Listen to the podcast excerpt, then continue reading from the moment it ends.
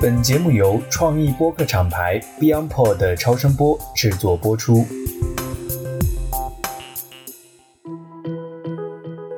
大家好，我是艾勇，欢迎来到 DTC Lab，DTC 品牌研究室的播客，让我们一同见证新流量格局下的增长与变现。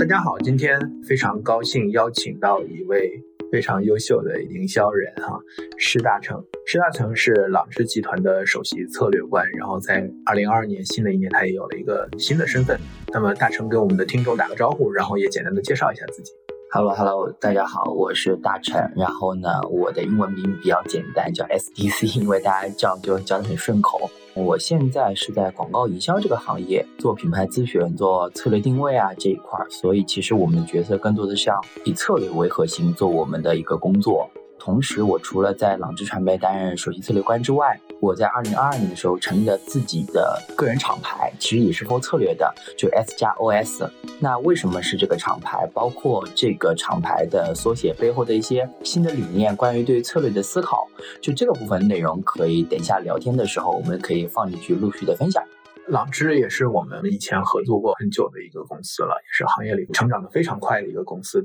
我是今年在《树荫》杂志上看到那一篇专访，非常有意思，就是写大成你们今年推出的新的这样的一个策略的厂牌。在一开始想问一下你自己过往的这个经历。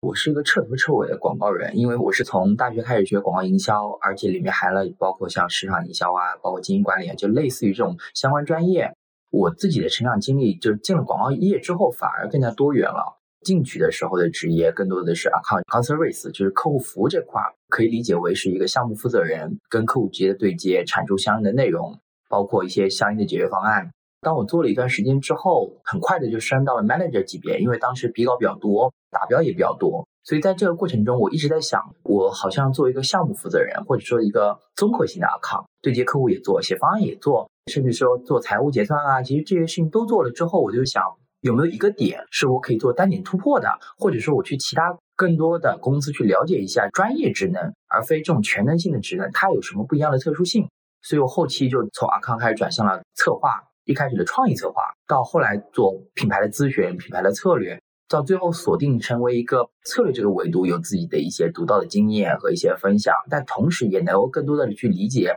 创意啊，理解所谓的 account 他们的工作内容是什么，就变成了这样的一个在这个行业里面相对而言既综合又有单点能力的这样一个角色。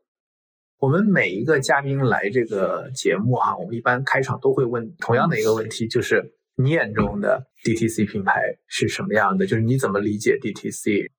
我是在。一八年的时候接触了这个牌子的时候，或者说这个品类吧，就这个现象的时候，其实大家把它的锁定还是有一种陌生新奇的一个模式的这样的方式跟大家去聊。包括前几期，其实我也听到了大家说，其实这个模式在国外很早就有了，或者什么样的据点。当时我接触它做一个定义的时候，我的感知是不明显的。说白了，其实广告行业也不是 to C 的，我们研究 consumer，但是我们是对 B 端服务的。我们是需要为企业主提供价值的，所以我当时的感觉就是，哎，这跟我们有什么关系呢？它好像就是一个新的商业模式的体现，它只是去除了中间的所谓的这种经销商也好，代理商也好，开始把这货卖给消费者了。但在我的脑海中，我觉得我们一直在做的事情就是帮 B 端的人把货卖给消费者，它好像跟我们就没什么突围和革新的维度。但是在后来，就随着整个海外 D to C 的成熟，包括国内整个 D to C 品牌的一系列兴起，包括大家会觉得啊，像完美日记啊。或者说像这种新消费品，好像都是 D to C 的这种模式。这个时候，我们才去思考，它除了我们当初对它就是跟传统营销模式说不一样的定义，说啊，中去除中间商本身它的意义是什么，或者说它的带给社会营销端的价值是什么。所以从这个角度思考的话，当下的今天，什么是 D to C 品牌？我会觉得说，所有直接满足用户不断变化、不断上升，甚至预知用户、理解用户、引领用户的这样的品牌。在我的脑海中，它可能都算是一个 DTC 品牌，因为它最终的核心就是我拥抱了用户，用户也拥抱了我，这个其实成为一个真正的双向奔赴的爱吧。我觉得双向奔赴这个描述非常准确。那从案例来讲，因为朗智也服务很多行业的客户哈，当然你们也看很多海外的这些案例，就你觉得从现在的角度来讲，国内或者国外比较接近你想象的这样的一个好的可以用来作为参考的？我觉得两类是我目前感受到比较明确的，就是我觉得差异化还挺大，思路也完全不一样的两类。第一类我觉得是像 Shein，我最近看了一篇报道，说它已经马上就要超过 Zara 了，就它整个市场经济体的模式超过它了。包括其实类似于适应这样的出海的一些服装品牌也在开始这种，其实这个就是很典型的大家对 D2C 企业的理解，我们称之为就是不光是用户品牌了，它就是这个商业模式，用户型企业了。那如果当它是个用户企业，我觉得它的核心是不断的通过。Digital 的方式，数字化的方式，然后国内供应链的红利，包括海外，就他把所有的资源整合起来，不断去满足用户的需求，非常直观的、高效的，甚至可预见性的去满足用户的需求。我们去研究它的时候，你会发现它的上新速度，它的这种夸张式的裂变，包括它其实用户可能不知不觉在这里买了很多衣服，就这种背后，我觉得是它对于用户需求的极致性的满足。这个肯定是来自于说，我们对后端的设计能力、开发能力、运营能力、供应链能力所有的整合，来完全偷偷的让用户觉得哇，这是一个我在这里需求的百分之百，甚至我百分之两百满足的品牌或者一个平台。这种模式呢，其实就是一个我觉得是停留在需求的满足上。但是另外一种，我们其实最近有在服务的新势力汽车，我说实话，其实用户品牌这个词也是往往当时未来兴起的时候，大家会觉得这是一个全新的模式，带来了汽车行业的变革。所以我反而觉得这是另外一种思路。如果今天是你在我看来，可能还在一个极致性的需求满足的这个维度。我觉得在汽车，它最大的点就是没有人买汽车像买衣服一样，二十块钱买完了就扔了，一百块钱我只要把成本压得够低，款式够好看，更新速度够快，我好像就能在这里买到。但是汽车是一个我必须爱它这个品牌，愿意跟它至少相伴五到十年吧。一个平均的购车年龄的话，我至少五年。那在这个时候，我要愿意为它的功能买单。也愿意为它的品价比，就愿意为你的价格、功能、你的品牌理念、你的售后服务、你整个品牌代表的地位，对这种所谓大宗消费品这种决策的大品类，我会觉得说，它代表的就不只是需求的满足，它一定是要代表说，我买了这辆汽车，除了我功能可以开之外，我得到了什么样的情感上的共鸣、情感上的向往。就像我们今天说，你今天买宝马，你今天买现代，不同价格端带给你的是不同阶层的人。这个时候，我觉得它就从需求上跳出来了，它变成所谓的我们今天为用户提供情绪价值、嗯，社会地位的价值，甚至圈层的价值。所以这个时候你会看到，未来绝对不是只是卖车，所以他会把我们叫未来的狂热粉，你也买未来，哎，我也买未来，大家一瞬间就变成了一路人。尤其是当时可能社会还不看好这个新能源汽车品类的时候，大家说你是第一批尝鲜的人，我也是，大家就变成了一圈子人，所以共同为我爱的品牌发声。所以你会看到，今天我们在未来早期的成长过程中，它面临很多危机，面临很多负面的舆论。那个时候，它其实不是像传统汽车品牌一样靠大公关去压舆论、压负面，说我跟媒体关系好。它更多的是什么？就是李斌作为未来创始人，他发挥自己的精神图腾一样的光热，下面每个爱未来品牌的消费者都主动的去愿意为他发声，甚至像就是今天偶像粉丝一样狂热的为他发声，成为了他自己品牌的护城河。这个时候，他就把用户跟用户的情感连接成了一起。即使今天我出现哎需求短暂性的不能满足，或者说我在企业发展的一些硬件维度有些可能没有那么好，但用户会觉得什么？没关系，我可以等你，没关系，我可以再等一等，没关系，我相信这个品牌未来会越来越好的。consumer 这个词很奇妙，我觉得它既代表了 consumer 的消费需求。也代表了 consumer 对于品牌的认同、理念的向往，所以这个是我觉得比较有代表性的两类不同的品，而且我觉得他们代表了不光是在短期内让我们看到了它的光环，它也代表了一种长效的增长模式，让所有人都在讨论它的。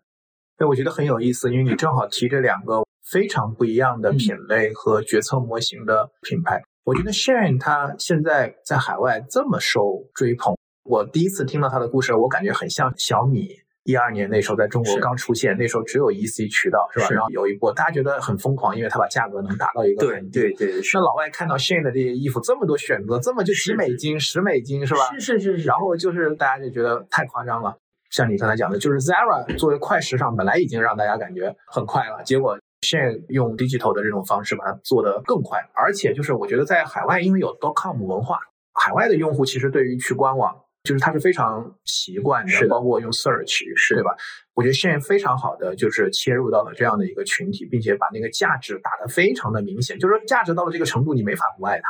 它就是个点，我们叫快速消费品。我觉得它已经做到了快速消费品某一个层面的新的天花板。就大家才理解到，哦，原来好像不是在超市中挑挑拣拣就要快速了，可能是几千件、上万件的速速就可以买到了。这个就颠覆了人们对快的理解，就是它的需求极致性的被满足了。未来我去参加过他的 New Day，然后还有他的新车的发布会，也很有意思。因为你看汽车这个行业，其实产业链这么长，然后也非常传统，是做了这么多年的营销。但通常来讲，它还是通过经销商、4S 店对渠道。所以我理解，汽车主机厂商可能更多的预算，除了做那种大广告之外，就是跟经销商打戏、开会。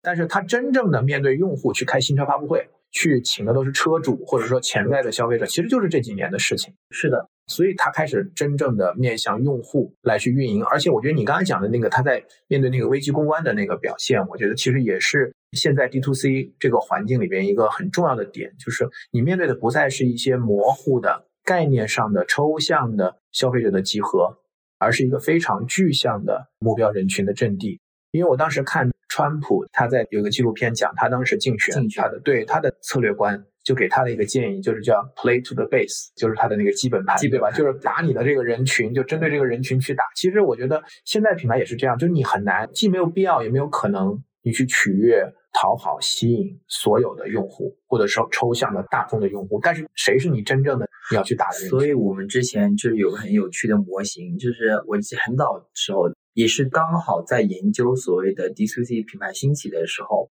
当时还有一个思维叫爆品思维，就是所谓的爆品，就是以点破圈、扩散式的、涟漪式的。然后呢，当时我们就研究一个模型，就是传统的叫漏斗模型。传漏斗模型的发力点是我打 awareness，我投进去，可能一万人看到了，有一千个人买到了。那一千个人买到了之后，有一百个人觉得它好用，最后有十个人分享了。AIPL。对对对对，你看这个就是传统漏斗模型。但是你看其他，我们刚刚讲未来也好，或者说其他的用户增长式的模型什么呢？先有十个人说你好，再有一百个人被关注。最后一千个人买了，我觉得是这种逻辑，就是然后他有一句非常形象说，今天这个时代，如果一百个人里面有九十九个人说你不好，你这个企业可能就没有办法往下进去了。它已经不是一个所谓的漏斗模型了，而是把漏斗倒过来，我们叫金字塔。你从金字塔的顶端找到你的核心的粉丝，他的观点、他的支持度、他的口碑，像一个涟漪一样去扩散出来，帮你去吸引更多的人。所以这个时候，如果你的核心粉丝都不爱你，你这个企业就无法往下了。对，这个很像，就是现在的这种算法、流量的这种环境里面，你要先找到种子，找到点点，然后去做 look like，是的，而不是像以前那样，就是广撒网，就看最后能捞几条鱼。对对，就往水里扔石头，炸一下，看能炸出什么水花。是是是，对对对对。坦率讲，就是你做了这么多年的营销，我们每年都在跟我们的品牌打交道，每年都会有一些概念啊，尤其你做策略，可能会需要通过一些概念的创造，去吸引品牌的关注点。对。但是我觉得流量环境的变化，其实这是大家真切能看到的。为什么大家现在这么难啊？就是大家要去讲 D to C 啊，要去讲这些东西，就是到底环境发生了什么样的变化，以至于我们现在得真的去重新思考我们现在所在面临的这样的一个。刚好我觉得可以分享我自己的感受啊，我是一三一四年左右入行的。我入行的时候是没有这种明确的说，好像是我今天站在时代巨变的那个关键点。我当时以为只是寻常的一天，对吧？今天有一句非常经典的话，往后看才是命运的转折，往当时看只是无数日子中平常的一天。就那个时候，我会觉得说，好像有一点新的东西起来了。当时我印象特别深刻，H 五那个时候起来了。我刚入行的时候，大家说你去研究研究 H 五吧，好像这个东西很火。但再怎么火，你是没有办法预判到说他有天可以捧出一个像很知名的创业热点。他当年的代表作就是一个 H 五，所以那个时候我的感觉是什么？就是第一走兴起了第一走可能在一二年、一一年的时候开始慢慢起来了搜索也兴起了。广告行业它因为我毕竟是传播向消费者的，所以我们会对这个社会最敏锐的在传播维度的这个变革是很敏感的。那个时候大家会发现我新的渠道改变了，开始有新的声音出来了。那个时候大家开始因疑着说：“哎，我做一个广告人，我是不是要去新的渠道里面去做一做？”但那个时候还只停留在传播层面，大家的理解。但现在你会发现，整个平台的变迁导致我们今天以前是中心化的，以央视为主导的这种中心化平台去做发声，它彻底变成了一个散点化的、去中心化的多平台的兴起。所以在那个时候，我的感受是，随着我做的越来越多，从一个 H 五到了一个所谓的搜秀平台，再到双微号、双微抖、一书一、知乎，对吧？后面那个后缀越来越长。对，就是这个时候，其实你会意识到整个天变了。意味着这个社会的人的价值生产体系发生了变化，它的舆论的交流的环境也彻头彻尾发生了变化。所以它对营销和品牌来说，它发生了底层逻辑式的变化，而不是像以前我们说你再怎么变，好像你还是讲人喜欢的故事，洞察一个 slogan 一定会打到人，你只是换放在不同地方而已。但现在，尤其是像算法的兴起，包括这种称之为信息的粉末化也好，就就 体验叫碎片化，碎片化了，对，粉末化也好，这种所谓的 尘埃化也好，所以你真的你的不光是内容思维，你是导致了你整个营销体系思维的变化变革。我觉得这个词真的是很有杀伤力的点。虽然大家聊了很多，但是你会切实站在这个风暴的中心，你会感受到以前的东西的失灵。所以这个时候，我觉得我能理解很多的。其实不光是广告业造词儿最多，我觉得反而是互联网业、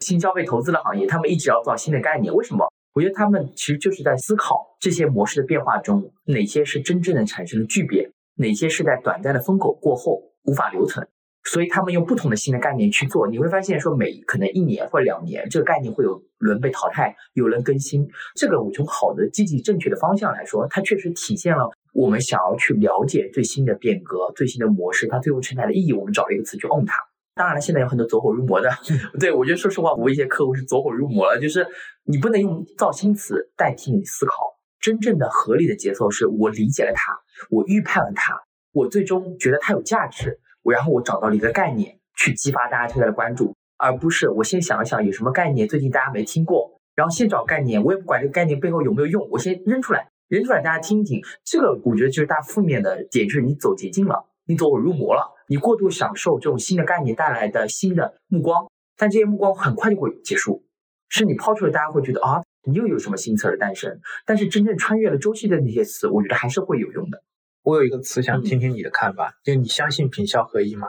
我的感觉就是人最终的追求。我说实话，我今天作为广告，我不是艺术家，我是个商业的助推者，我是坚定的站在品效合一这条路上的。但是这个效怎么去理解？因为我觉得品牌跟效果，就是说我是艺术家，我也会创造自己的品牌，但我可能没有商业化的这种点。但我今天是个广告人，我是个营销人，我是个策略人，我会特别特别看重品牌跟你最终想打造的结果之间的理解。但是如果你说这个效约等于卖货，约等于销量的短期的促生。那我就不一定这样去认为，因为我说你真的你长线做品牌，是不是一定能够让你带来短期的销售的提振？我觉得它可能没有促销有用。我们今天走的所有的人路，一定是品效合一的。因为你刚才在讲那个一三一四年，当时你在讲的时候，有个画面感。那个时候，一个是大家基本上都在做 campaign，很多的是我们叫 social campaign。social campaign 那个时候大家就是讲我一定要上热搜，全网引爆，要刷屏，对对吧？就是大家是这样的一个标准。然后现在你看拿到一些 brief 或者甲方现在在讨论的问题，就是你刚才提的那个问题，就是我要打造爆款。那这个爆款可不是指要刷屏、要上热搜，就是销量上的爆款。是，但是说实话，我觉得很多品它不具备成为爆款的潜力。但是大家的现在目标就认为我一定要有个爆款，我今年的目标就是要把我主打的一个产品做成一个爆款。是，俨然一副就是这个爆款其实是通过我们就是做营销做出来的。你怎么看这个所谓的爆款的解决方案？对这个，我就回到刚刚词的问题，就是你看，同样一个词，在不同行业都会有不同理解。广告人觉得爆款绝对不是我卖爆了一个商品，大家做爆款是存在于朋友圈的，对不对？一个爆款的视频，一个爆款的事件，大家说搜索爆款，其实往往不是一个所谓卖货。但在商家，尤其是很多电商出身的这种商家，或者说他可能没有被 4A 广告公司洗脑，或者说甚至没有以前跟广告公司合作过，但他出来他们的爆款就是能卖爆一件衣服吗？能卖爆一些美妆的产品吗？这个就是两个完全不同理解的爆款。但是你回到说，如果从今天从销量层面的爆款来讲，我觉得这个就是为什么我刚刚讲有些概念是穿越了生命周期的，比如像 DTC。因为你刚刚讲广告人，如果你还停留在传统的传播思维中去理解它，你是做不出一个爆款的，或者你做的爆款真正的威力或真正的厉害之处跟你没有关系，人家是本身有了爆的基因。你是根据报的基因去找了一个比较有意思的平台化可能强的一个 tag 去摁住了，就结束了。我觉得今天 D to C 带给了我们一个点，就是广告人在 D to C，企业在 D to C，它在爆款诞生之初，它其实就不是传统的产品部门拍个脑门自己做了，它又非常非常了解消费者，非常非常的，甚至我们有一些品牌，其实在跟我们合作的时候，因为他们传统模式是先有产品研发部门，我们当时合作一个食品品牌。当当时研发一个东西，你知道，大家的产品经理会告诉你，这个东西很厉害，这是行业创新，就是它是行业第一，行业首创。但其实消费者爱不爱吃呢？产品经理可不管，就但是他一定要做到行业中没有的一个东西。后来我们就发现了这个问题的根源，其实广告公司无法解决，因为你就算行业第一，你的技术很厉害，但是你在基因的维度是不具备爆款的基因的。你扔出去，大家没有人会因为你是行业第一所以买，但更多的是看你颜值，看你口味的创新，看你带给了我什么样的价值。所以那个时候，我们其实有在聊说，是不是广告人可以再往前走一步，参与到产品的研发的过程中。这一点我觉得是我们比传统的甲方更有优势的一个部分，就是我们更了解消费者的 inside，所以我们称之为 inside。这个 inside 不光是 emotional 的 inside，更多来自于说消费者本身在购买决策上、消费趋势上有很多社会包，甚至我们去每天研在搜索平台上，也可以口碑平台上都可以看到消费者爱买什么点，他对什么有期待，这些的反馈是不是可以变成这个产品诞生的原动力？它源头，所以我们就说，我们从基因维度，我当时其实有个有趣的模型，也是在一八年的时候，我们在研究爆款到底是什么模型。因为一八年的时候，美妆刚刚兴起了爆款，对，其他行业很眼红。就是我们当时有一个卖洗衣凝珠的品牌跟我们说，哎，你能不能帮我研究一研爆款？他想卖爆。后来我们研究发现什么？如果按照传统的逻辑，我去卖洗衣凝珠，在一八年的时候，当时我们发现一个很大的问题是，洗衣凝珠这个点啊，其实你留学过你就知道，说外国人洗衣是一周洗一次，定量方便。中国人可不是，中国人是量体洗衣，就是一件衣服、一件内衣，我要洗一下，三件我不会一起堆在一个洗衣桶里面去洗，不像说倒洗衣液、倒洗衣粉，有多少衣服倒多少，非常划算。你洗衣凝珠，你又不是像西方洗衣的这种一周有那么多衣服，统一一颗凝珠就会扔进去了，我没有办法量化，所以我们发现很多人买的时候都是因为捏着 QQ 弹弹那个时候才买，然而我们的发现那个时候洗衣凝珠占的品类也很小。他们更多是在超市买洗衣液的时候，别人送你的几颗凝珠，你拿回去用一用。所以那个时候我们试用装，对试用装，我们说那个时候你会发现它不太适合走这种传统的 T L，告诉你洗衣凝珠多好，你压根就是我的洗衣习惯就跟你不匹配。年轻人那个时候可能还会愿意买，所以我们说有没有可能我们的基因维度就去找一找洗衣凝珠本身的一些爆款，它可能甚至跟功效没有那么强烈的关系。所以我们当时我们给客户提了，后来他们还真的尝试就是做猫爪珠，猫的爪垫。软软的 Q Q 的爱宠人物喜欢捏的，那洗衣凝珠的触感跟那个猫爪的那个肉垫是很像的，而且你可以不要做一个凝珠，你把它变成像小猫爪子一样的一个大凝珠，旁边有五个小的，这 Q Q 弹弹，就很多人愿意买回家。因为那个时候我们跟企业说，没有人会觉得到现在了，一个洗衣液或者洗衣凝珠是洗不干净衣服的，就大家都觉得洗干衣服是个标配。我更多的在意你有什么香味，你是不是能帮我护理衣服，甚至你这个产品本身好不好玩，有没有可爱。所以那个时候，我们就彻头彻尾的是用一个我们称之为叫爆款杠杆，因为我们觉得爆款都是以小博大的，所以我们说你首先得在基因维度有杠杆，大家看到你、摸到你、感受到你的时候，我觉得这是一个非常有你说魔性也好，有可爱也好，所以那个时候是有杀伤力的。这个很难想象，他说洗的这么干净，对，他不会说洗的这么，他会说这个好可爱，他觉得这个产品很香，这个产品颜色很好看。所以后期我说这个是你的基因的杠杆，这是第一步。只有这个东西我们做出来本身就有意思了，我们再往下一步说，我们在小红书平台，在搜秀平台，我们怎么去帮他做你的所谓的场景的杠杆、口碑的杠杆，告诉你什么时候用。包括我们当时有很多魔性的场景，我们叫什么？就是你传递它非常简单轻松。就我们说，哎，你不要再打开洗衣机倒洗衣粉的这种场景了，你就坐在家里，坐在沙发上，拿个凝珠往那个洗衣机里一扔。就可以开始了，就是这种有趣的场景，但它就是后期的，你负责传播的这一点，包括了你的 nickname 是什么，你叫小红珠、小蓝珠、小绿珠，还叫猫爪珠，这些我觉得都是后期的事情了。但是一定一开始，我觉得是有一个基因维度的，就像我们服务星巴克也是一样。你看之前星巴克猫爪杯，你觉得今天猫爪杯是靠公关推火或者传播推火？不是，它爆款就真的来自于你抓到爱宠人士对于这个杯子本身的可爱度的极限的所谓的少女心的 max，所以才带动了它。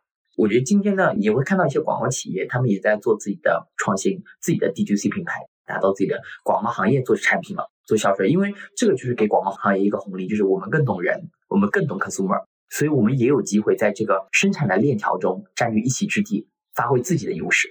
我觉得现在我们谈到 D to C 品牌，总的来讲，我们还是会看这个新品类是新品牌。就从样板的角度来讲，会更多一些。不管是媒体的关注度，包括现在各个平台都在自己推这些新品牌。是，但是狼芝或者你过往的服务，肯定还是大品牌会更多一些。是的。你觉得 DTC 品牌是新锐品牌的或者新消费品牌的专利吗？对于传统的品牌，他们现在面临很多品牌换新啊，或者一些新的挑战，他们有机会吗？其实我觉得，所谓传统或者不传统这件事情，大家先不要去定义它。为什么我们今天讲说传统品牌，它的往往大家会觉得是什么发生让大家觉得是个传统？到底是它的品牌形象发生了老化，还是它的产品发生了老化？所以这个时候，我们其实对于所谓的传统品牌换新这件事，我觉得首先啊，是这个企业的价值能不能匹配当下。无论是你的产品价值，还是你提供的情绪的价值，或者所谓的这种品牌理念的价值的共鸣。像我自己，我服务了三到四年左右的一个品牌叫奥利奥嘛。其实我之前在上一家公司的时候就做一个长线的深入的服务，但是我们服务的它的部分其实 social digital 这块儿。但是呢，我们会发现什么呢？发现当年它是个甜食饼干，你今天讲说去糖化，零糖才是健康之道，所以你当时聊起这种传统的甜食的巨头。大家会觉得好像都已经是增长会放缓，大家会觉得消费者不吃它了，因为他觉得它不健康。这个其实大家会意识到说，饼干这件事，如果说只是做一个好吃，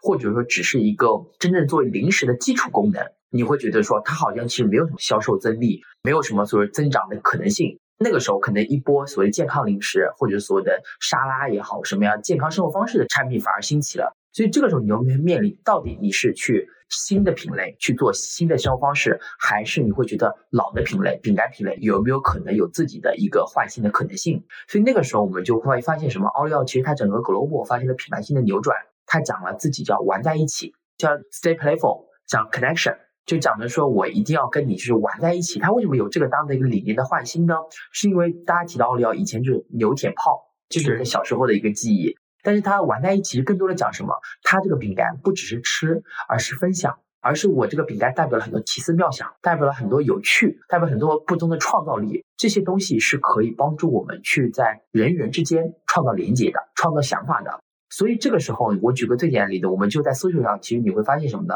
有很多消费者自己把奥利奥的饼干拿出来做成奥碎，做成冰淇淋，做成蛋糕，做成各种各样的吃法。我们当时称之为就是奥利奥的一百种吃法。这个时候你会发现，说，哎，这个品牌的产品，除了我把它做一个饼干吃，后面变成它做一个美食的材料，它就无数种可能性了。甜点、下午茶，然后我可以自己做，可以分享给别人。这个时候我的创造力、我的快乐、我的有趣、我的所谓这个 playful 的感觉，就一下子就出来了。这个时候，我们今天说奥利奥的 TA，从以前说你今天是个爱吃零食的少女，变成一个奇思妙想的爱美食的、爱好玩，甚至他出了很多奥利奥不同的周边，用不同的奥利奥去搭，像积木一样，像乐高一样去搭出自己的一些作品。那个时候，其实你会发现，哎，老品牌它其实老吗？它一点都不老。虽然奥利奥是可能是个百年品牌，对吧？或者说是一个上了年纪的品牌，但是落到我们当下的消费者，当你的产品价值打开了新的天地，它一对应着你的消费者的人设和画像发生了变化。我往往说，年轻人消费观是我买什么证明了我是谁。那你买奥利奥证明的是你是谁？从之前我买奥利奥证明了我只是一个爱吃饼干的，变成了一个爱奇思妙想、爱创作的年轻人。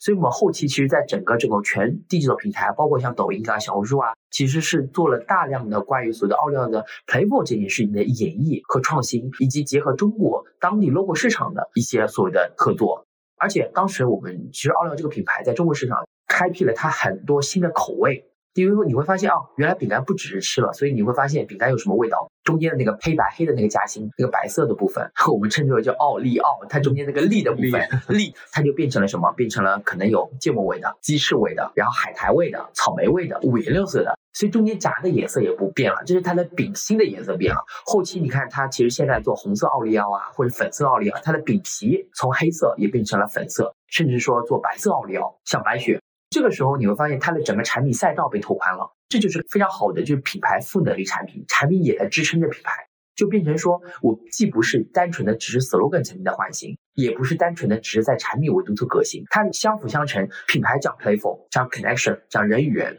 产品也在不同的年轻人喜欢的这个口味上做了创新，做了各种各样的搭建。后来你看，当时我们刷屏的很火的，用奥利奥搭了个故宫。后来用奥利奥跟泡泡玛特还是跟哪个就玩偶品牌搭建了一个很少女心的场景，一系列这种场景的搭建，它就像一个饼干界的乐高，这个就是我觉得是一个非常有意思的这个所谓成功的案例。所以我觉得说老品牌说难吗？我觉得是难的，因为你有很大的品牌的背书是不能被丢弃的，你有很多的所谓我们称之为就是你有历史的积淀，所以它很难像新的消费品一样彻头彻尾破旧立新，从零开始做起。我现在觉得说从零做起不是最难的。从过去的一百分重新回到现在这个牌桌上，大家面临真实的消费者，我从过去的一百变成现在的一百，我觉得是最难的。所以这个时候你必须要满足上，你如果要成功，一定是多个维度：品牌、产品、渠道、互动，包括你找到 agency，就是一起发力，才能会形成一个能够在当下的消费时代也依然大家觉得是一个王者型的品牌。奥利奥这个案子，其实我觉得还蛮有意思的，因为奥利奥在 social 上其实做得很好。你刚才讲这个案子呢，你知道我在想什么？我就在想，哎，哪个新消费品牌在打他，在跟他竞争？我好像没怎么想到，我不知道你，我没有想到。没有，其实很有意思，因为你看，大家去讲所有消费品类都值得再做一遍，为啥他这个品类好像没人做？然后你刚才在讲他在做了什么这样？是是是是，我在感觉他是不是把新消费品牌能做的那些事情，他都自己先做了？我觉得非常对对对对，我觉得包括甚至说，因为我说实话，当你在整个的打法上更加年轻化、更加成功，或者说怎么样多线并行去做，你可能其实会比新消费品更有机会。老的品质大家都有知名度、有印记。你看今年李宁也是一样的。我们其实最近也在研究像李宁啊这种新消费品。其实你会发现，李宁其实为什么长盛不衰？就是我所谓的这个长盛不衰，是很多新的消费品过了这个热潮，大家会觉得，哎，你的增长放缓，你的好像投多少效果广告才能带得动货？你不投，它就卖不动了。我觉得一直想回答这个问题，就是说从产品到在消费者的心里。你到底占了一个什么样的位置？我们其实帮很多品牌做的时候，我觉得就是你在给消费者的生活打样，你在消给消费者的心智提供一个心智的解决方案，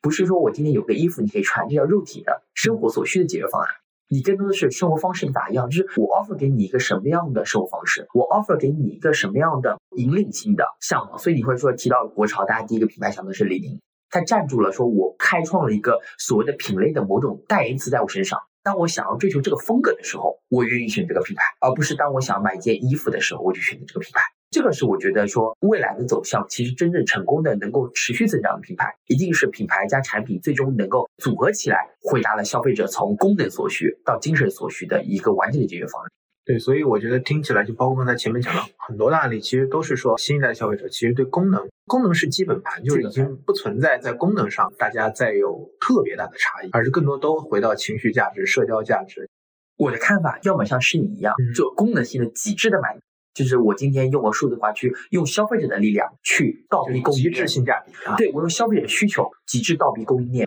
我让我的供应链、我的工厂、我的什么，从可能别人家的一倍的速度变成零点，我变成两倍的上新速度，变成三倍的上新速度，这个就是来自于消费者的需求，直接性的让整个上游的产业链发生了改革，我有了话语权。这是第一种，就是如果你能做的这种，我觉得也是厉害的，至少在中国也是厉害的。但另外一种，我觉得更多的还是刚刚讲的是超越功能之上。这也跟品类有关。今天我们做零食也好，做汽车也好，做什么也好，其实这些品类本身就除了功能满足之上，它带了很多的这种社交满足，这是它品类本身的有的优点。所以我们就如果在这个品类想要做一些新的 TTC 品牌，我一定要思考是说我不是只是把我的成本压很，我的定价压很，或者说我只是找到了某一个新奇特的一个点去卖，而是我有没有可能从这个点背后找到了我们想说，就是我们跟消费者共鸣的那个点在哪里，他爱我的这个点在哪里。最终才会形成。你看，即使卖奶茶也会有这种茶颜悦悦色，我觉得它也是个 D C C 品牌呀。一个茶颜悦色能够有更多的忠实的疯狂的粉丝的品牌，我觉得这些都是我挺有意思的去看这件事情。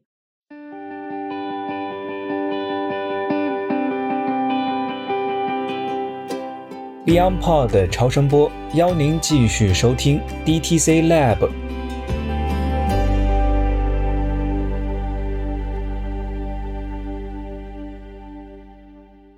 刚才这个案例啊，奥利奥正好是我们讲，可能新消费品牌不知道是因为什么原因，或主动或被动，没有太多的进入到它的这个竞争。那另外一个，我觉得上次咱们聊过一个案例，是你们也服务过的，就是星巴克，它所在这个赛道是这几年最拥挤的赛道，是吧？至少随便一数十几个品牌，是，不管是就是产品上功能迭代，像三顿半这种，还是线下的这种商业模式的这样的一个变革。你觉得像星巴克这种品牌，它怎么来去构建 D to C 的模式，或者怎么来应对现在的这样的一个环境的变化？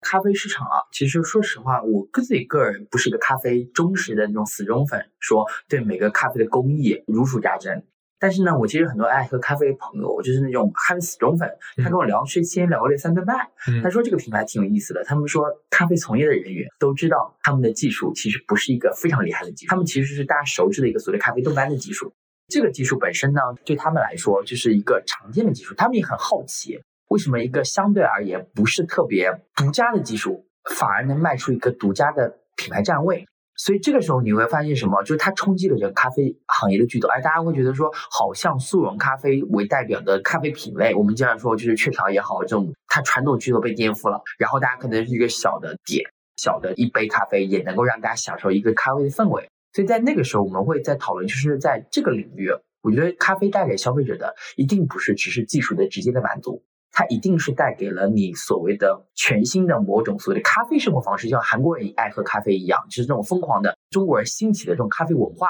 这个点的有意思，其实跟星巴克是很像的。就是如果今天你聊咖啡文化这件事情，在中国人洗脑最好的一定是星巴克。大家提到说星巴克是什么？今天我是 Miranda，拿着我的 Starbucks 去往 Hong Kong 的飞机上去 Hong Kong，对不对？这个就是传统的星巴克代表的形象。Local 广告公司的人拿的都是豆浆，去排着清风包子铺。Global 的 4A 老 4A 的那种人，就是一定是踩着高跟鞋，拿着 MacBook。所以这个时候，你发现说星巴克的咖啡文化，在那个时候就被大家的印象，说实话，大家很少去真正的去关注它的咖啡豆，真正的去关注它咖啡的缘起、它的工艺，大家很少，因为它第三空间也好，它的商务的高逼格的形象也好，太成功了，所以它意味着这种生活方式是非常明确的，引领了说大家是个商务精英，好城市一线白领的气质。所以那个时候，大家说星巴克的气氛组是拿着 MacBook 在这里敲字的一个气氛组，我代表了在这里工作，我悠闲的打着一下午咖啡。所以那个时候，星巴克是一个非常成功的品牌。但是年轻人是不是对这种商务气质所代表的咖啡文化或者说生活方式是感冒的？不一定，因为年轻人甚至年轻人不上班了，年轻人喜欢所谓的在家里办公，年轻人就做网红了。年轻人去，对你，你看今天您，我知道你们其实也是个 MCN 公司，或者说也是跟这种网红产业非常密切的了解的这种资源型的公司。那我们经常说，你很多办公的人不在家里办公了，很多年轻人就是打卡下午，然后在家里架个摄像头就可以办公了。他一点都不追求所谓的商务的气质，他也不想说我要成为白领，在那个写字楼里面吭吭哧哧在在工作，他没有了。所以这个时候，年轻人整个文化变得多元，大家需要潮，就是所谓的样，所谓的口味感的新鲜，所谓的时尚。所以你会发现，他愿意花很多时间排队喜茶，愿意很多时间去研究喜茶的隐藏的菜单，去研究这种我发现的这个口味，代表了我是一个能够发现城市不一样美食的一个所谓的美食少女。其实也是一样的，我愿意发现新奇的口味，甚至我告诉你，你当时还有一点点点单攻略，加多少糖，加什么，是个顶奶茶攻略。那个时候你会发现，哎，好像他的咖啡文化和他背后的这个气质，跟我们的今天消费者产生了脱节，或者至少在年轻的消费群体里受到了一些冲击。所以那个时候，我们其实服务的星巴克并不是服务它的很大的品牌，因为它是 global 的一个大的集团。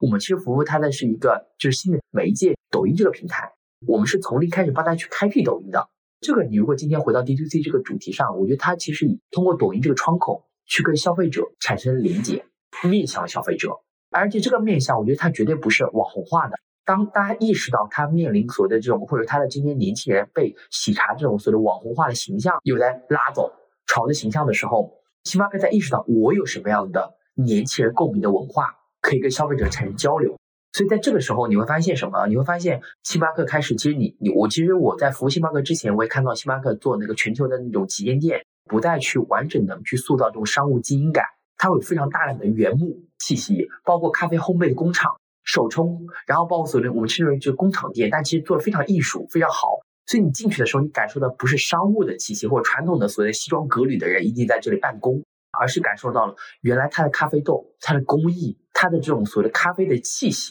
让你意识到原来它不是一个快捷咖啡，它是一个真正的有精品咖啡内涵的。所以它在它的很多内容上，其实在传递它咖啡点。但除此之外，它的除了咖啡的这种真正的原生的咖啡文化之外，它在塑造它的所谓的门店文化，所谓咖啡小哥的文化。我不知道你有关注的一个号叫“礼布拿铁”。他就是一个星巴克的烘焙师，然后咖啡师，然后他就非常网红和有趣。所以我们当时发现说，原来星巴克这个企业或者这个品牌，它有很多可以跟年轻人去玩在一起的这种价值点。星巴克的小哥哥，很多人他会讨哇，星巴克的新品小哥哥好不好看，小姐姐好不好看？然后今天这个星巴克的小哥哥有没有趣？甚至我讲一个黑知识，你可能完全不知道。当很多人一进星巴克不知道怎么点的时候，你可以去一些门店看那小哥哥身上的工牌，他会把他最拿手的那个缩写放在这里。比如像说，他会有个 I love CBIC，就是他最拿手的是大杯冰冷萃。这个可能不是每个门店都有啊，但是你会发现，哎，这个其实是一个很年轻探访的点。他会去那里去看，我特意就要点这个小哥哥最爱的那一杯，他最会做的那杯，我想品尝一下。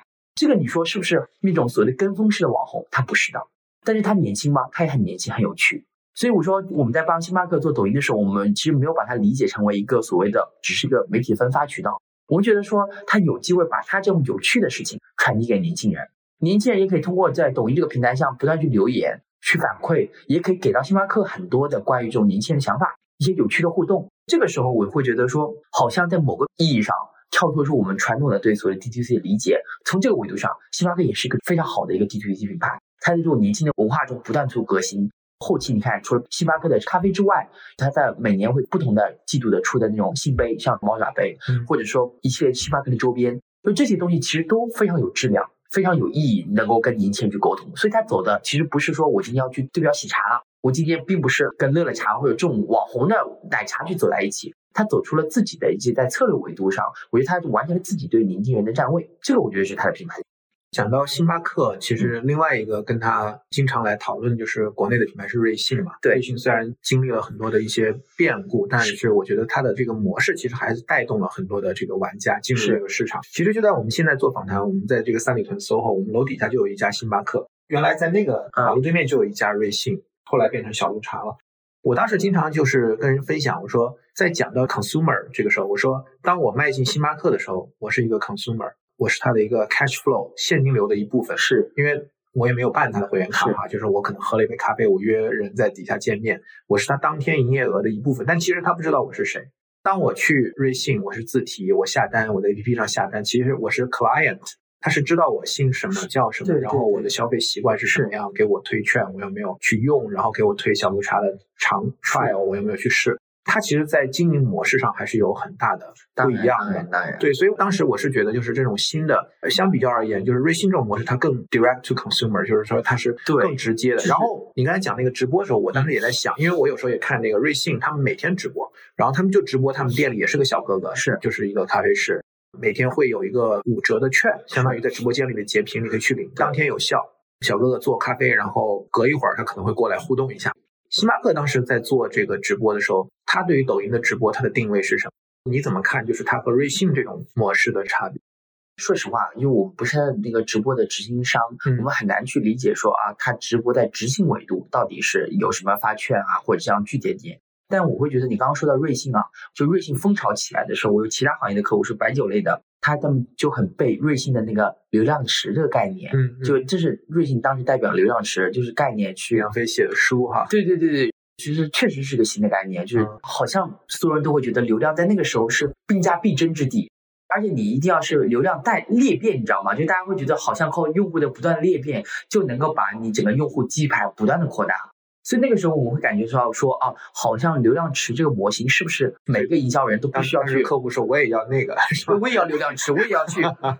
思考，那就很厉害。包括当时我们的竞争对手也用了流量池这套打法，我们客户还说，哎，你们看人家，人家有流量池这种模型的打法，担心说是不是会对我们当下的这种营销思路造成一个非常质变的冲击。但后来，我说实话，经过十年的验证，我觉得说，今天瑞幸回到一个正常的轨道上，它绝对不是靠只是粗暴的买流量或者做流量裂变，或者说只是一个概念。它真的是因为，首先第一，我觉得它产品不差，虽然有很多人吐槽它，但是它在这个价格段里面，我觉得是满足了一个人们的专业需求和日常需求。我觉得它满足了日常需求。你说今天精品咖啡爱好者，他这辈子也不会买瑞幸的，但是大众的需求其实在这里就得到成功。它其实在不断的发券，不断的去做券的裂变。但是我觉得说，相比于当年。我觉得他的券是那种极致性的靠补贴烧钱去推动它，它现在的其实更多的回到一个需求本身的真正的长线需求了。当时你的券打折之猛，我不喝咖啡的人好像我不喝我又亏了，一杯不咖啡就几块钱。但现在你会发现，我自己长期买瑞幸，我也充了钱，它回到了一个正常的价位段。即使你用券打折，我觉得十几块钱，有的时候十几块钱一杯还是要的。那这个时候我就发现，大家回归到理性，是我薅了所有的人，通过我的这种所谓流量的爆发的方式，打开了一个入口。但现在又大家回流到一个，我通过适当的促销手段、运营手段，去让你的咖啡消费常态化。所以我今天看待不管是星巴克或者瑞幸的直播，我觉得它都是一个咖啡常态化的一个正常的运营手段，或者说这样去理解它，就是可能今天在抖音直播，因为抖音直播还有一段红利，我可以在这个平台的红利期去跟消费者去做沟通。但是它并不是一个完整的说，在像当年一样去疯狂的补贴、刺激和让你的需求和欲望膨胀了。它现在是满足你的正常的需求项，通过不断刺激让你成为它的忠实的粉丝。我自己是星巴克的粉丝，其实你办过会员，他其实也会对会员说，哎，施先生有什么样的服务？其实他也在做自己的所谓的 CRM 的这块的一个体系的升级，包括积分体系啊，包括所谓流星体系啊。因为它本身毕竟不像瑞幸一样，起手就是会员或者这种所谓的，他先把你薅进这个流量池里面。通过不同的补贴，我觉得星巴克跟瑞幸的各有优点。而且在不同的价位，因为他们其实我说实话不算一个我为什么说现在很少越来越少的人把瑞幸作为星巴克的一个绝对竞争对手了。之前当时兴起的时候，他说他要干翻星巴克，成为咖啡行的破局者。但你现在发现说喝瑞幸的人跟星巴克的人群其实做了微妙的差异，大家各自在各自的人群中有自己的赛道，所以我觉得就是一个竞争的成熟和常态化了。对，因为原来星巴克的竞争对手可能 Costa、太平洋，然后大家还是基于第三空间的这种定位。像你说的商务啊这样的一个平行的竞争，但实际上瑞幸砸出来了一个像自提外卖就这样的一个就是高效率、高性价比的一个解决方案。但现在你像那个我在我们上海那个办公室，在山西北路，我们那栋楼就是楼下加周围就是 Teams、Manner、Hamstand，就是嗯嗯一票。其实我现在看不出来就是这一些的差别到底没有。其实我说实话，我自己其实有有去，我就刚刚我去环贸，就上海环贸 APM，大概四楼还是三楼的时候，有个角落叫咖啡角落。这个角落同时有三家，并挤着三家，并不是一列。左边是雀巢，然后他开了一个咖啡店，就是开那种他的去的那咖啡机啊，胶囊咖啡啊，你可以在这里点咖啡的。这三家里面最大的是雀巢的一家店，精美。然后它的所谓的那种咖啡胶囊，就是咖啡机非常漂亮的陈列在那里。然后右边是星巴克，中间是 Manner。然后我每次去的时候，我就拍个照。那天说星巴克常规的贴挺多的。排队最多的是 Manner，然后雀巢空间精美，然后很大，但是就是没有人去。体验店很空旷，你会发现说 Manner 那边已经人满为患了。星巴克嘛，反正就是常态化的一个运转。这个你问我有什么区别，我只能讲讲说，今天咖啡在中国是个增量市场，它还远没有到一个存量里面去做明显的差异化。它的差异化，我觉得是为了获取增量客户的差异化，并不是要求我跟别人绝对在每个点上都有差异。而是你握住自己的定位和赛道，你在这个赛道上有站位了。你看，星巴克也没有影响 Manner 的生意，Manner 也没有影响 星巴克的生意。所以在这个增量市场上，我觉得是找到自己的差异化的赛道，然后把自己的赛道做的越来越多的有壁垒。那等到万一真的有一天了，存量市场，他在考虑说，我绝对性的，我一一定是这种竞争性的一个差异化，那反而我觉得现在损失最大的可能是雀巢。我说实话，是的，我还真没有知道它有线下店，它不应该是个体验店，啊就是雀巢咖啡机、胶囊咖啡其实是有的，是个体验店，因为这就为什么他把那个店做的非常好看，在陈列上是非常漂亮的。但没有人在那里买咖啡，就是那个咖啡角落，就是大家比咖啡鄙视链就到了这里。它未来有一天，我还挺期待的，雀巢会不会再进一步去挑战所谓的这种精品咖啡的这种？因为他自己出了自己的咖啡品牌，什么感咖啡之类的，他有没有可能逆转这个鄙视链？从他的传统的速溶咖啡到手冲自己的这种胶囊咖啡，到在网上，能不能就是匹敌说，哎，真正达到真正的咖啡爱好者的心理，能够让他意识到，我今天在雀巢这么传统的咖啡品牌，也能做出新的咖啡质感的事情，我还挺期待的。刚才聊了很多，就是说传统品牌它在怎么应对这个新消费品牌的这样的一个挑战。然后你也讲到，就是市场空间其实真的还是很大，足够让大家一起来跑。其实从去年下半年开始，我不知道你们有没有服务新消费品牌，我们有服务，其实还是能感觉到市场在发生很大的变化。对，尤其是资本市场对这个新消费品牌的偏好在迅速的断崖式的变化。就是，大家现在在讨论的问题是会不会凉凉的问题。是，你的看法是什么样的？当你在补贴在资本这个层面上膨胀了消费的欲望，我觉得要看你能不能当我的消费的欲望变得合理了之后，能通过我的就像瑞幸一样的所谓成熟的运营体系，让消费者长期的变成你的稳定的客群。最近我有在见一些投资消费基金的人，他们大家在聊。就所有人的观点其实是市场过热之后的自然冷却，只不过因为热的太热了，才导致大家有落差感，才导致大家会觉得说就是冷了一下子不适应了。但这个冷其实就让我今天说，咖啡需求它是个在中国健康增长的需求，这个时候它其实就是个健康增长，它其实才是一个长线的在一直往下去。之前的那种过热行为是不健康，所以我看待新消费这个点也是一样的。我觉得新消费的产品和这个品牌，如果你是能够满足消费者的所谓的这种常量化的需求，你是在常量化的情况下做增量，我觉得是一个非常有意义的，而且你一定会挺过去。但是如果你的需求和立身之本往往来自于资本的过度催化，来自于说我可能商业模式都没跑通。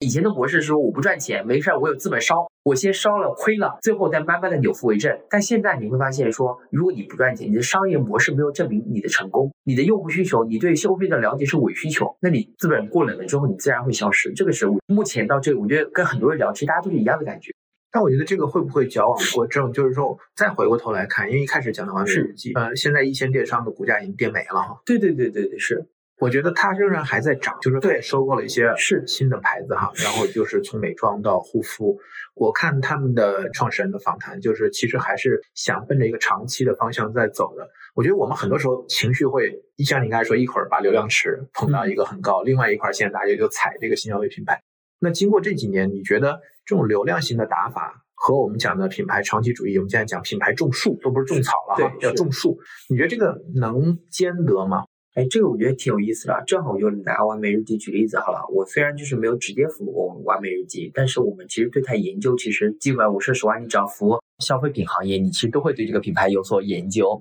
那在这个研究的过程中呢，其实我们就发现挺有意思。当然不代表任何公司立场啊，对对对，我自己个人对它的一个展望看法，就是我觉得它当时为什么那么火，就是在品牌的视角或营销的视角上，我会觉得说它代表了就所谓的你知道美妆行业鄙视链是非常严格的，从欧美高端小众到欧美高端大众，再到欧美大牌，到日韩平价，到国货，对不对？国货永远是这个鄙视链最底，但是完美日记你会发现跳出了鄙视链。代表什么？说今天我用国货的美妆，也不代表我是一个审美很 low 的人，也不代表我是一个没钱的大学生，就是它不跟你的经济收入和社会地位挂钩了。所以这个时候你会发现，它给了我们说跳出这个鄙视链的契机，代表了新的产品。哇，你会发现完美日今天非常懂消费者，他通过很多数据的抓取，通过了很多这种趋势的预判，了解说什么样的口红是最火的，什么样的口红我推出了之后，消费者一定会买。这个我觉得是一个非常完整的对于所谓的就是消费实际的，我们刚刚讲讲说消费性的需求的把握满足。什么样的口红色号，什么样的粉底，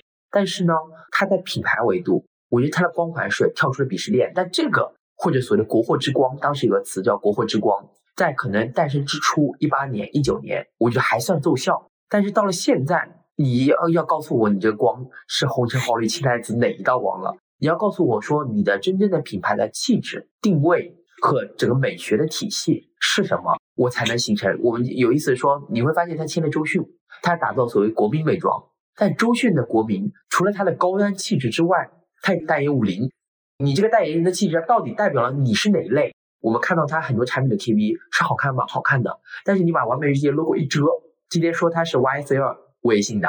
你今天说它是娇兰，我也信的。所以他其实不断的在做高端的过程中，我觉得他没有找到自己在品牌整个大的维度的一个价值落点，就是他没有。其实你说种树。我觉得有可能这个树到底长成什么样，它其实给我的感觉是它模糊，种子埋下去了，但是长的是一个松木还是一个桦木，它其实没有这个方向的。我甚至觉得从消费者直观感觉，我是觉得它有所缺失的，就是所以我就会觉得说它没有办法在品牌层面给我一个很好的答案。我觉得国货之光这个新鲜度和红利的光环已经退掉了，它现在真正的要面临说，你会发现现在国货的美妆很多各种各样的小众的牌子都有，那完美日记又代表了什么呢？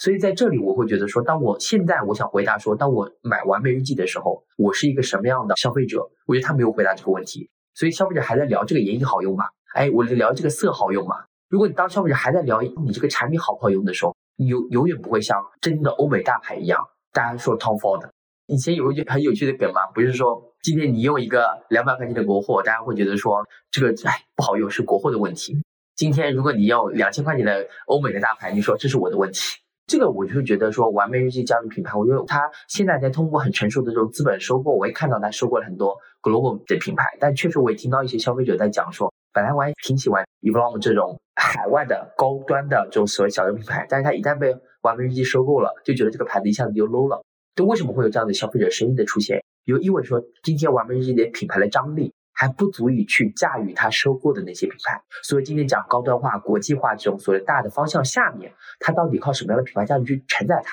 这个就是所谓的我说种树最核心的不是种产品的树，要从产品思维扭正，成为一个以品牌思维才能让这个树种的百年长青。对国产品牌来讲，其实我一直觉得品牌是个结果，它不是说我想做一个品牌，是你经过持续的经营。然后你能把你的产品让更多的消费者使用，让更多人知晓，让更多人使用，让更多人喜欢。经过很多年，你仍然在，它是个结果。那我不是这样看，我就可以讨论一下。我最近看到一个有意思的观点，它叫品牌是产品的表达方式，就是他讲说，你其实在通过品牌的方式去帮助产品更好的去表达给消费者我产品的内涵、产品的功能。所以他说是个品牌表达方式。但我会觉得是什么呢？我会觉得说，你刚刚讲品牌是个结果，我觉得它是从如果十年后、二十年后、三十年后站在终点去看起点的时候，我觉得品牌是个结果。但是如果今天我们面临的事实情况是站在起点，我要跑向终点了，这个时候我其实会稍微更功利一点的看待品牌，就真的是我们要把品牌的能量在一开始我打造这个产品的时候就有思考和思路。我就像说，我今天投效果广告，我讲说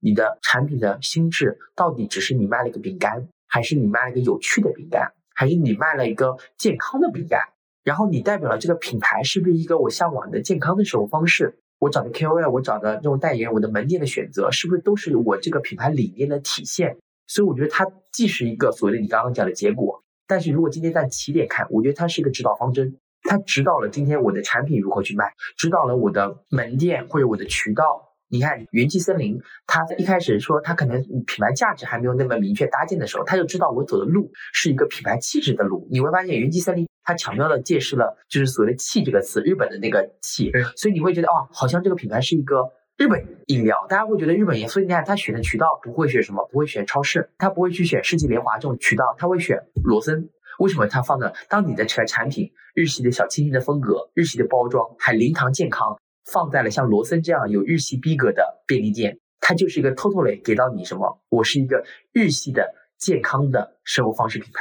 这个就是当时带着非常强烈的感知印记，从知道了它的品牌产品的设计，知道它渠道的选择，包括它的主的 icon。后来它才慢慢的迭代成为一个所谓的大众化都知道这是个国货品牌。但在初期，它收了非常多的，我觉得这就是品牌带给它的红利。可能在起点的时候，我没有办法像一个百年品牌一样有那么完整的 message house。我们所谓的品牌，就是这种 for 经经常我觉得说给很多品牌去做诊断的时候，我就觉得说，人家确实要面临要卖货的问题啊，我确实要面临活下来的问题啊。你去给我一个非常大的品牌书，brand book 做那么厚，收人家非常多的钱，他肯定活不到你这个 brand book 我们能完整的落地的那一天。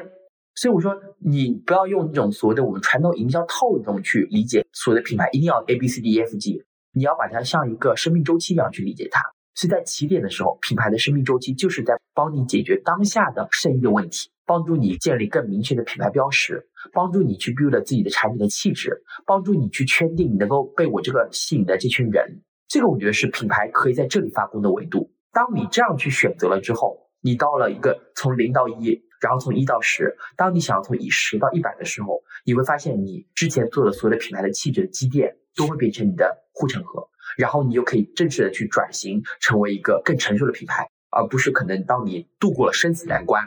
活下来了，销量也起来了，我先超了一个销量，可能从一已经做到十了，这个时候我再从零开始讲我的品牌价值是什么，去讲我要做品牌了，那个时候你会发现，哎，好像一销量一下子没有办法起来了，就所谓的我们混沌大学一直讲叫第二曲线这堂课嘛，他说第二曲线一定不要在你第一曲线遇到瓶颈的时候再做。一定是越早做，当你的产品增量在起来的时候，你就已经开始做品牌了。这样的话，当你的产品销量变成了纯靠产品或者促销驱动到了瓶颈的时候，品牌的价值会让你冲破瓶颈，走到第二曲线。我觉得可以用第二曲线可以去理解它。对我觉得它是个形象，就是所谓的要越早的去思考它，越早的去做这样的布局，越早的让你的品牌的积淀形成你的气质，而不是在当你某一个点好像卖着卖着，我自然而然形成了品牌。我会觉得这个很难。尤其是面临竞争格局的时候很难，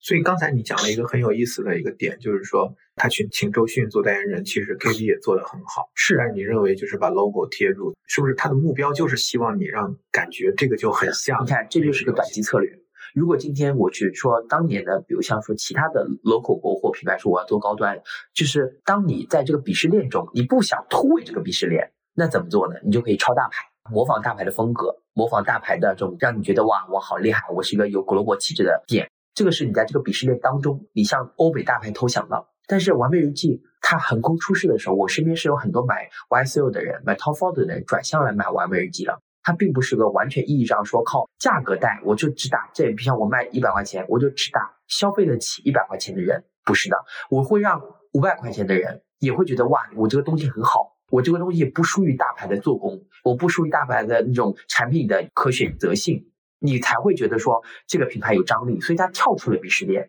但是它在审美上又屈从了鄙视链，所以这就是它违和的点。这也是为什么今天大家可能没有再把它这个品牌像当年一样哇横空出世的时候那么那么充满想象主义，充满了想象的空间。我觉得今天资本的所有的反馈是，并不是说我因为股价反映了说这个大家知道，就股价并不是反映说我这个企业活得好不好。而是股价反映了我对你的信心，我对你未来的空间。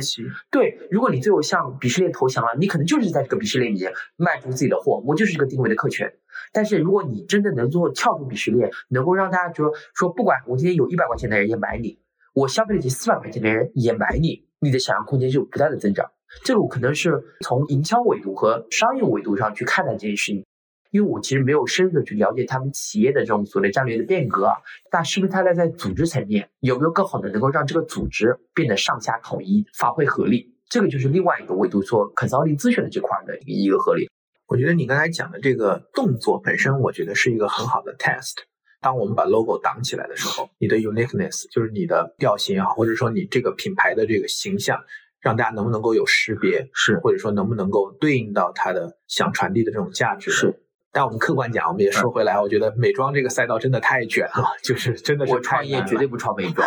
对对，很难。所以我们我们站在第三方的角度，我们当然可以对它有一些客观的评价或者我们自己的看法。所以我刚刚说，我就纯奉我个人的看法了。我其实很期待，就是这种品牌，就是你站在不一样的时代的红利上起来这些品牌，但未来真正能不能把时代红利变成自己的企业的红利？因为国货的崛起，大势不可逆。真的会越来越多的国货是起来了，但是它不像以前的无脑的增长了。我觉得今天 D to C 模式也好，或者说 D to C 的赋予，你会发现 D to C 这个模式为什么说它是个穿越周期的词？你说你是个 D to C 品牌，但你不能说那些传统的品牌它不 D to C 了。当它真正的把它的重心了解了消费者之后，只不过它它在中间有些渠道啊依然是传统的一个架构。当它的把消费者的能量反哺到自身的时候，今天看到。大家最近不是说去年双十一时候卖的最好的已经只有薇诺娜一个国货品牌了，嗯，现在除了薇诺娜之外，剩下都是雅诗兰黛、欧莱雅，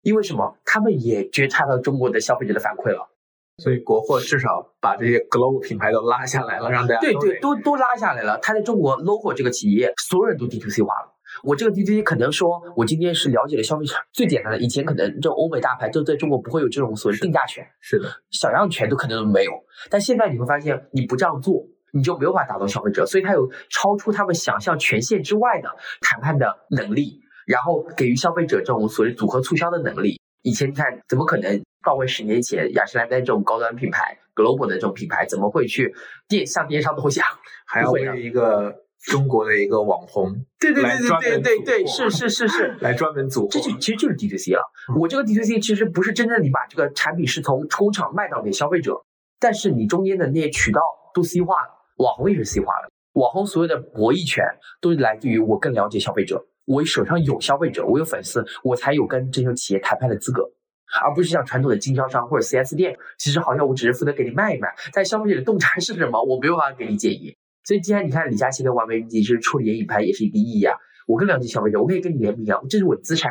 所以我在这个字，我会觉得说，当整个大牌下场 D to C 化了。国货的 D to C 已经不能靠这个模式吸引红利了，大家在又回到了一个牌桌上。那国货难吗？难，但是它必须要度过。对，而且随着技术的变革，像现在整个线下往线上翻这件事情，已经不再是我说在线上开个天猫店，我就叫数字化了。对对对，吧？整个的新零售，你的门店，然后包括现在新的这样的一些。数字化的短链路的这样的一个模式，线下也在帮助消费者。以前我们讲 D to C 是要越过这个批发商、零售终端，对吧？然后让品牌直接跟消费者能够对话。现在线下的终端也在发生很大的一个变化。当然，当然，你看完美日记其实有很多直营店嘛，尤其是回到新势力汽车品牌，你会发现它其实就很典型的全是直营店，对吧？或者或多或少，至少不像之前 4S 店那种方式，就是离太远了。现在它更多的是销售直接面对，我们经常称之为伙伴。就是他们的叫什么什么伙伴，这个伙伴的意义就是它不只是一个销售了，它是一个品牌跟你做朋友了，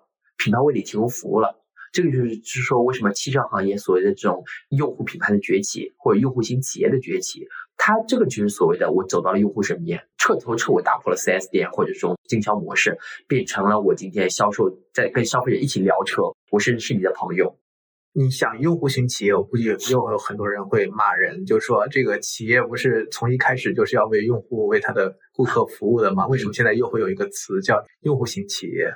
其实这个也挺有意思的。我们为什么讲企业立身之本当然是为用户服务的？但是企业很多的，我说实话，就是所谓的你有没有把你企业的广告费？我今天如果你今天有有十万块钱广告费，我是去砸到了广告媒体上，让所有的人都看到我。这个传统营销思路，还是把这十万块钱变成一场用户活动，每个用户来到这里都能拿走、喝到、吃到、玩到超过他买车价值的钱。我觉得最简单的例子，我服务新势力企业的最有趣的点是，今天如果你买宝马三十万，可能销售都不愿意请你吃饭，因为他手上客户太多了。所以你会发现什么？你你花三十万买了宝马，可能有二十万来买的是他的广告费，因为他投了全国各地，让所有人都看到他这个高端品牌。但你今天你花一个三十万。买，尤其是那种刚刚诞生的、还在红利期和增长期的新势力汽车品牌，你只要每次参加他的活动，经常去，一年你可能已经收回来十五万了。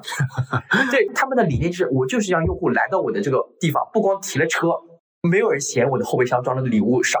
我就是让他拿走的时候都，我们说，哎，你们这么多礼物，消费者拿走的时候是不是不方便？没有人会拒绝手上拎满了礼物。他再不方便，他也会想办法运回家。所以这个时候我们就感受到，如果是我今天我了解了之后，我在这个面前我也会非常非常犹豫。我会觉得除了这种纯电送牌照啊这种所谓政策红利之外，哪怕有一天它没有政策红利了，我只要它能解决我的刚需问题，比如像续航啊，或者跟我的使用场景匹配的时候，我会觉得它对我是有吸引力的。然后现在把店都开在市中心，都开在大的 mall 里面，是的，完全贴近消费者。当然也跟他没有包袱有很大的关系。对，所以我觉得刚刚讲说，我觉得用户型企业代表是什么？代表了企业的决心，代表了企业的预算分配，就是我愿意把我的企业的成本投入在哪里，我的费用投入在哪里，这个也就决定了说，到底你是一个什么样的。比如说，如果只是用户型品牌，你可能现在很多品牌其实，我觉得用户型品牌已经是个常态了，因为每个品牌都是要对用户的。在用户型企业更多是一个 B 端的说法，就是我们称之为什么？就是你企业在战略决策上。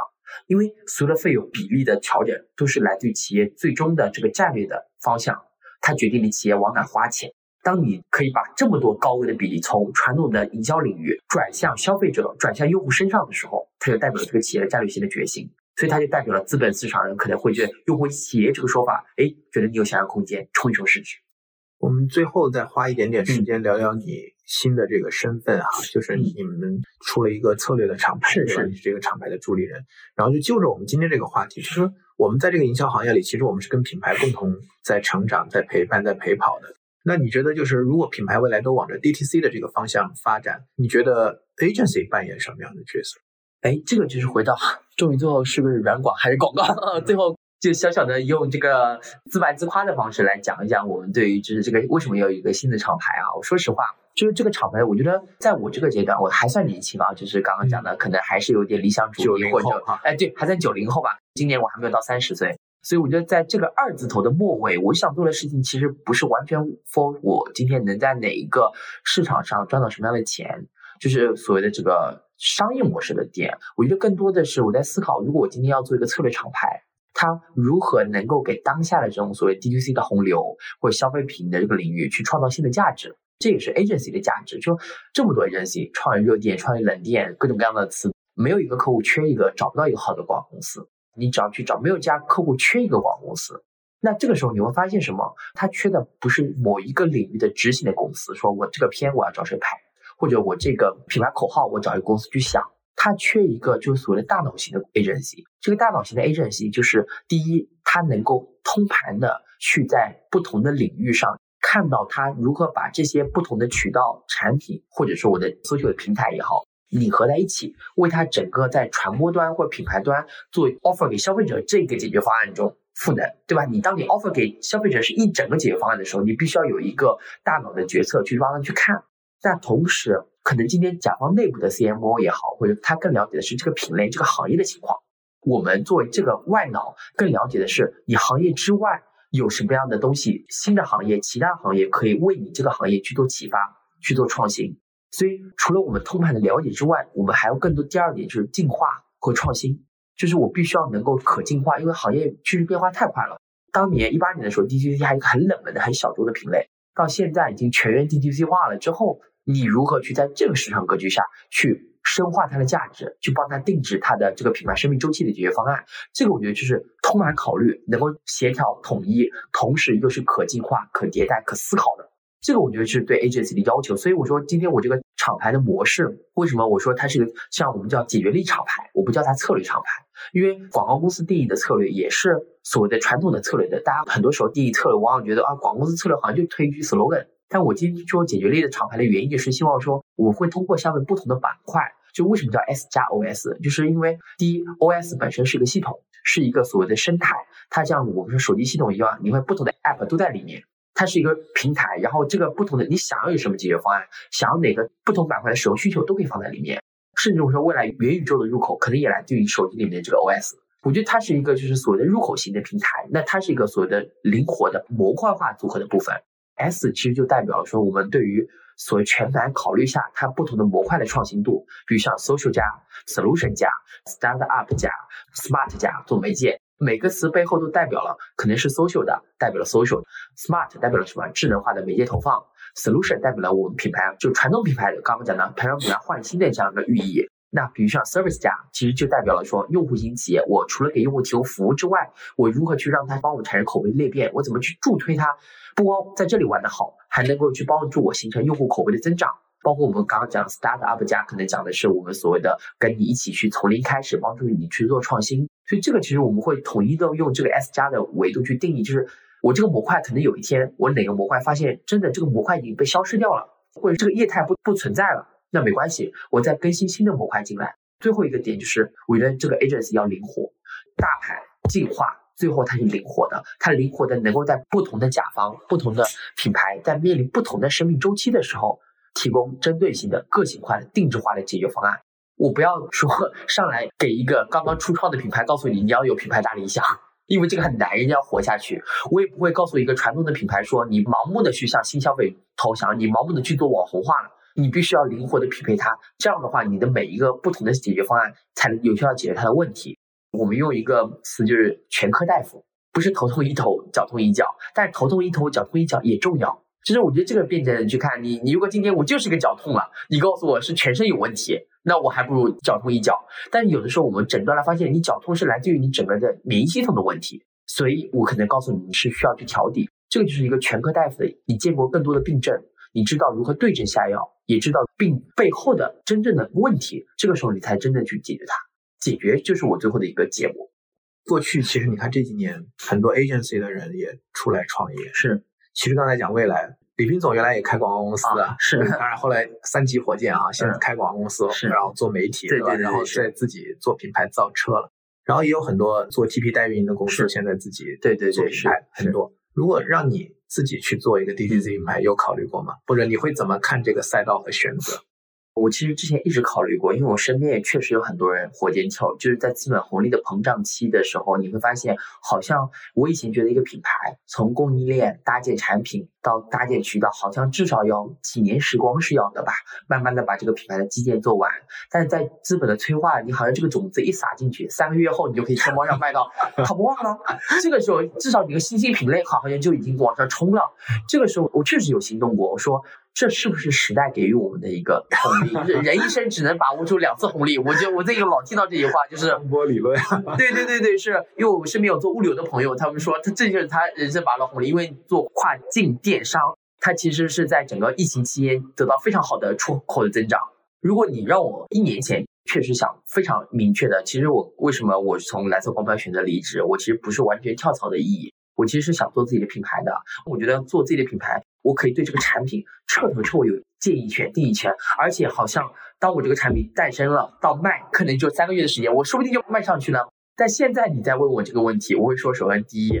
太卷的赛道不做，因为太卷的赛道意味着什么？你讲品牌故事没有那么有人听。太卷的赛道意味着你是不是先有供应商红利？你会发现太卷的赛道现在什么变成了什么？工厂店打天下，抖音上工厂店卖服装的，直接在抖音上找个主播去架个直播，立马卖的很好。美妆店也是一样的，就是我如果今天广告人拥有的红利，更多的是品牌红利，就是我对消费者和品牌思维的理解。我如果今天让我去想创一个品牌，我一定不去创造那种完全依靠于成本或者说功能性满足。我刚刚讲说，我可能永远做不了适应，因为我觉得吸引这个品牌，它对于供应链的这种破旧立新的时代是有代表性的。我可能会做一个就是能够给消费者情绪价值的，同时又是一个常态化高频消费的。比如像我自己，我就我仍然会打动，就是茶饮这块儿，就是我今天想做一个茶饮，无偿分享给大家，就是听众朋友们，如果真的有人这样去做了，请记得 分享我一样。创业点子牛啊！对我创业点子，我当时觉得说，现在其实已经有人在做了，是说喜茶或者说所谓的这种，它代表了新式茶，但是它的茶大家停留在什么奶茶，饮品。我自己其实非常喜欢去杭州啊这种有茶社的地方喝茶。我对茶的研究不是那么深，但我觉得说，第一，茶的口感，不同的口味非常好喝，真的是很好喝。这种是你会在健康生活方式下，你会觉得喝甜的东西你会有负罪感，但喝茶会非常轻松，而且你整个的节奏是放缓的。这个时候你会发现，小罐茶代表的是礼品，就做礼赠市场，而不是自饮和自享。就我当时就想说，有没有可能让年轻人像喝咖啡一样爱上喝茶，但不像咖啡一样非常。卷的赛道里面去做了，而是像说找到一个有年轻文化的品牌，去打造一个线上线下既在线上卖茶，同时又在线下有年轻人的茶社的体验空间。尤其是你会发现说，今天三顿半也好，去开那个线下体验店，我最近听到一个感觉是，他们其实通过开线下体验店的方式，去帮助他们让大家觉得他来咖啡更有价值。你会看到咖啡被冲手泡，但其实茶室是更重要的。我觉得杭州喝茶的时候，一个茶室的氛围一定在西湖边上。但是呢，他可能对很多小年轻来说，他会觉得有点过于 old school 了。中年人才会喝茶，所以我想说，对对对，我想说有没有可能把喜茶也好，或者对门店的艺术化的思考，像今天咖啡店也好，就比较 c i c o 咖啡也好，Manner 咖啡，它对于这种年轻化的视觉的把握，放到一个茶室里面去，让它既提供一个所谓的高频的产品，茶包啊，茶的产品，你可以买来带走。也可以在这里有个空间，是属于你在这里体验一种茶带给你的健康生活方式的。我最近有看到一些公众号上已经开始，就是他可能没有办法重资本，所以他先从公众号上开始卖了，就一念草木中。但是公众号做的非常有逼格，就是每个的文章啊，它其实就是把小观察传统中这种礼赠场景，彻头彻尾转化为先自己品味上的认同，我自己想喝了。然后他还在发展出年轻人中的礼赠。你今天我不会买小温茶送给你，因为我觉得我们大家都是年轻人，对不对？因为我觉得我可能会买小温茶送给我的爸爸，上长辈人。但我送年轻人的时候，我会送什么茶呢？有没有一款属于年轻人之间的茶的这种产品？也能成为社交货币的。对对对，是。所以我觉得它最后的延展空间非常有想象，它可以是个天猫店，它可以是个线下的茶社，因为大家在茶社喝茶不需要培养。就我觉得它其实跟咖啡一样，是有很多种商业业态可以去诞生的。所以这个是我一直想做的事情。我会觉得，首先第一，我得热爱它；第二个是，我觉得说它代表了我觉得当下年轻人或当下的那个空间。我觉得这个其实是可以去关注的。最近很多，最近我其实有关注到，我每次转发都是说，哎，我一年前如果做，可能我也是这个其中的一员。但是确实是大家很多人在开始研究进去了，他也想激活中国骨子里对茶的基因吧。这个我觉得做一个 idea 的分享啊。我们现在大概有一千多个订阅的听众哈，是，但保不齐里面会有能够去跟你共鸣或者碰撞，一起来做这个事情的。我觉得是是是，我觉得是可以聊一聊的。我如果今天我要创业，一定看这个赛道有没有故事可讲，它的故事对消费者来说有没有意义。你不是今天卖一个衣服，说实话，你像心理一样，它其实不需要，它其实更多的呈现衣服本身的好看，跟一些频率，它就是个刚需的场景。那我会看说，作为我作为策略人的优势。那我一定看有没有品牌的故事，有没有价值，这个是不是一个上升赛道，是不是一个增量的一个赛道？第三，它在跟消费者 touch 消费者这个渠道上，是不是综合渠道？因为如果你只是线下渠道，很容易遇到瓶颈；只是线上渠道，现在也没有红利了。我最近看到一个消费基金的主理人，他说他如何投资的时候，他在讲说，未来一个真正的品牌成功是属于一个能同时把线上、线下经销商这些所有的渠道作为合力的。均衡的发展的一个品牌，而不是过分依赖线上，或者说过分依赖线下。每个平台都会有自己的红利期，所以我觉得这个品类一定是在每个频道上都有想象空间的。我可能就不会做餐饮，因为你把餐饮放线上，其实就很难卖。茶这个品类，我觉得确实应该是很有机会的，因为你想想，相比咖啡来讲，茶其实文化上中国东方，因为我喝过很多的茶，并不是大家一提到像绿茶一样很苦。就是有点难入口，其实非常多的茶很香，我觉得是有这种所谓的，并不是需要像年轻人喝茶，其实只要你通过一些改良茶、调制茶，包括一些花茶，它又没有那种像以前叫代餐奶昔一样难喝，大家就为了健康而去牺牲自己的口感，做的再怎么好的代餐奶昔也也挺难喝的。但是我觉得茶是一个没有那么强烈的入口门槛的，但它又是健康。好呀，我觉得今天是其实 聊的还是挺久的了很快的。对，本来还想再多问一些问题，但是我觉得把机会留在下次吧。所以再次感谢大成来录这个节目。然后呢，我也希望能够继续关注这个 DTC 这个话题。我相信后面我们还有机会一起来就更多的案例，因为就像你说的，DTC 很有可能是一个穿越很长周期的这样的一个很本质或者底层的一个商业逻辑。是我们可能就下次的议题，你会发现说，在下次看待上一次的时候，你发现这个模式又发生了新的变化，它的概念或理解又有了新的变化。好的，那再次感谢大成，那么我们下期节目再见喽，那我们听众朋友下期再见，谢谢大家，拜拜。